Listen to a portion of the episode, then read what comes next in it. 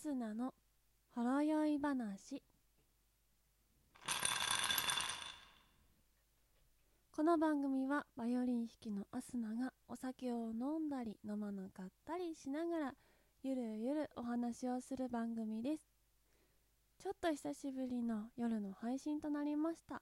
本日は3月18日木曜日。今日はですね朝の番組でもご紹介したように小野小町の命日とされている小町期という日でありますので小野小町についてちょっとお話をしていきたいと思っております。さて小野小町この名前を聞いて皆さん何を連想されますでしょうか？世界三大美女の一人百人一首。秋田小町っていうお米をね連想された方もいらっしゃるかもしれません。この小野小町なんですけれども平安時代に活躍した歌人で六花仙三十六花仙女房三十六花仙という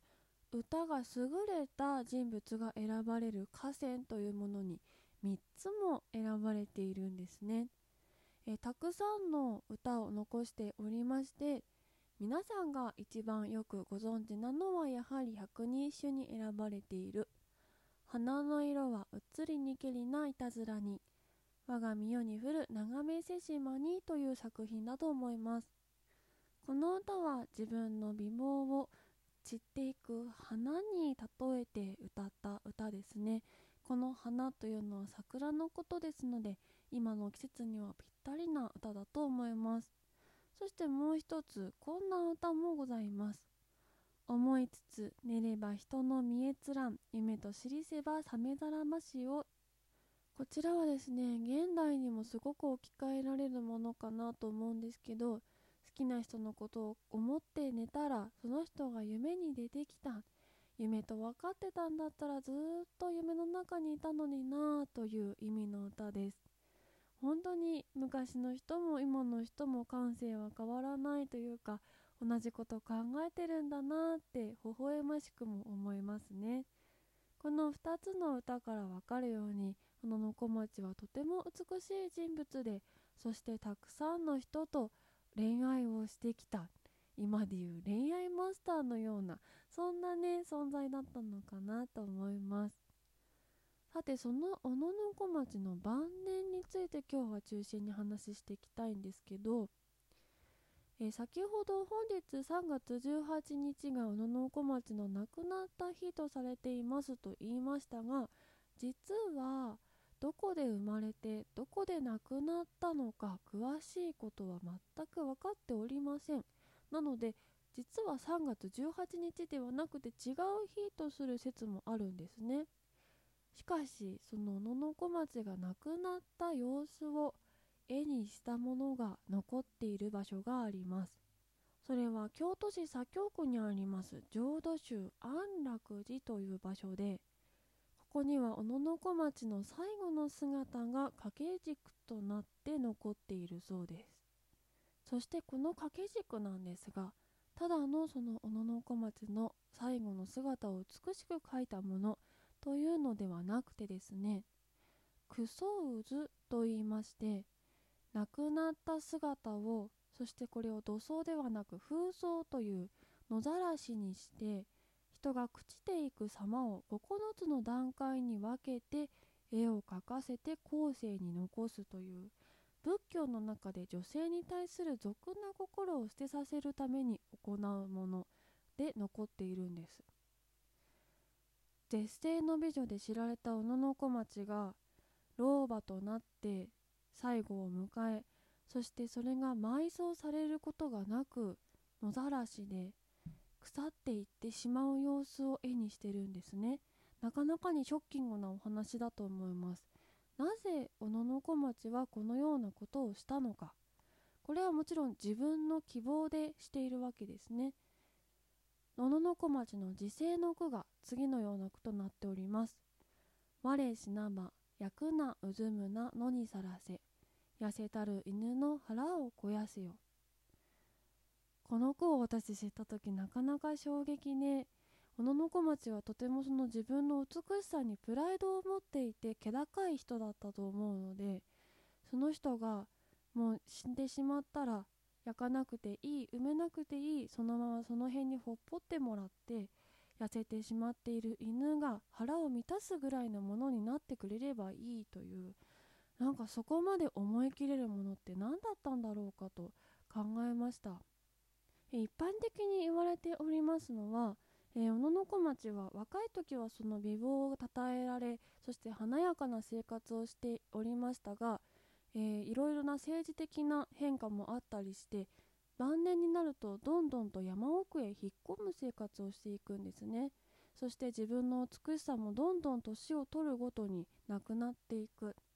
その過程で熱心な仏教徒となりこの仏教の考え方である無常観というものを自分の中に強く持つようになった。この無常観というのは変わらないものはないよという考え方なんですけど、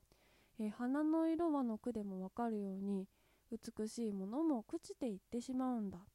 華やかな生活をしていた自分も今ではこうして山奥で暮らしているしどんどん世の中っていうのは変わっていってしまうもんなんだなというそういった無常感というものを自分の中に切り開いていったのではないかと言われています。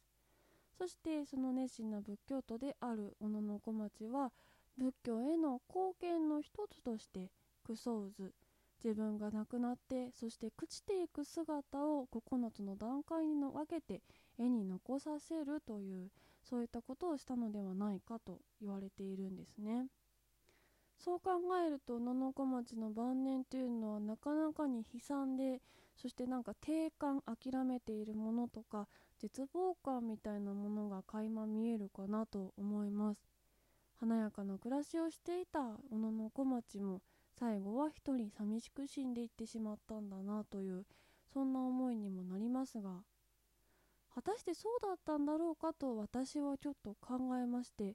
ちょっと違う部分もあるのではないかというのをちょっとだけ最後におまけとしてお話しします、えー、確かに美しさはどんどん変わっていって一人寂しい最後を迎えたのかもしれない。だけど小野小町その自分の美に対してプライドを持っていた小野小町が最後にそう自分の外見が本当に醜いものに変わっていく姿を描かせたというものに関して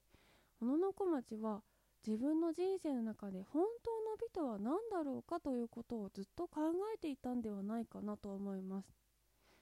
美しさとは外見ではなくて心の中の在り方である。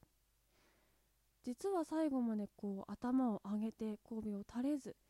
美しいというのは外見ではなくて生き方である中身であるということを考えていたんじゃないかなと。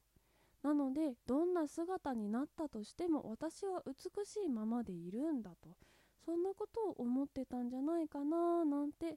いうふうにも私は思いました。そう考えるとたとえ最後は一人だったとしても彼女は凛として最後まで美しい女性として最後を迎えたのではないかななんてちょっと明るい考え方にもなるかなと思います。そしてそれはすごく現代にも通じるようなかっこいい女性だったんじゃないかなとそんな私の希望的観測を込めてお話しさせていただきました。ついね外見ばかりに目が行きがちですけれども中身の美しさ。やっぱりそれは普遍的に変わらない大事なことかなと思います。私も今日この小野の小町の命日とされている小町期に思いを馳せまして本当の美しさ内面の美しさについて考えていきたいななんてそんなことを思いました。ということで本日3月18日は小町期小野の小町についてお話をさせていただきました。最後まで聞いていただきありがとうございます。兄弟番組アスナのモーニングラジオというのが平日朝7時に毎日更新されております。そしてほぼほぼ毎日夜10時半から生配信やっております。ぜひぜひそちらもチェックよろしくお願いします。そして3月中にフォロワー100人目指しております。アスナの声を今日初めて聞いたぞという方ぜひポチッとフォローをしていただきまた明日のに会いに来ていただけたら嬉しいです。といったところで今日はおしまいになります。それでは皆さんまたお会いしましょう。ありがとうございました。バイバーイ。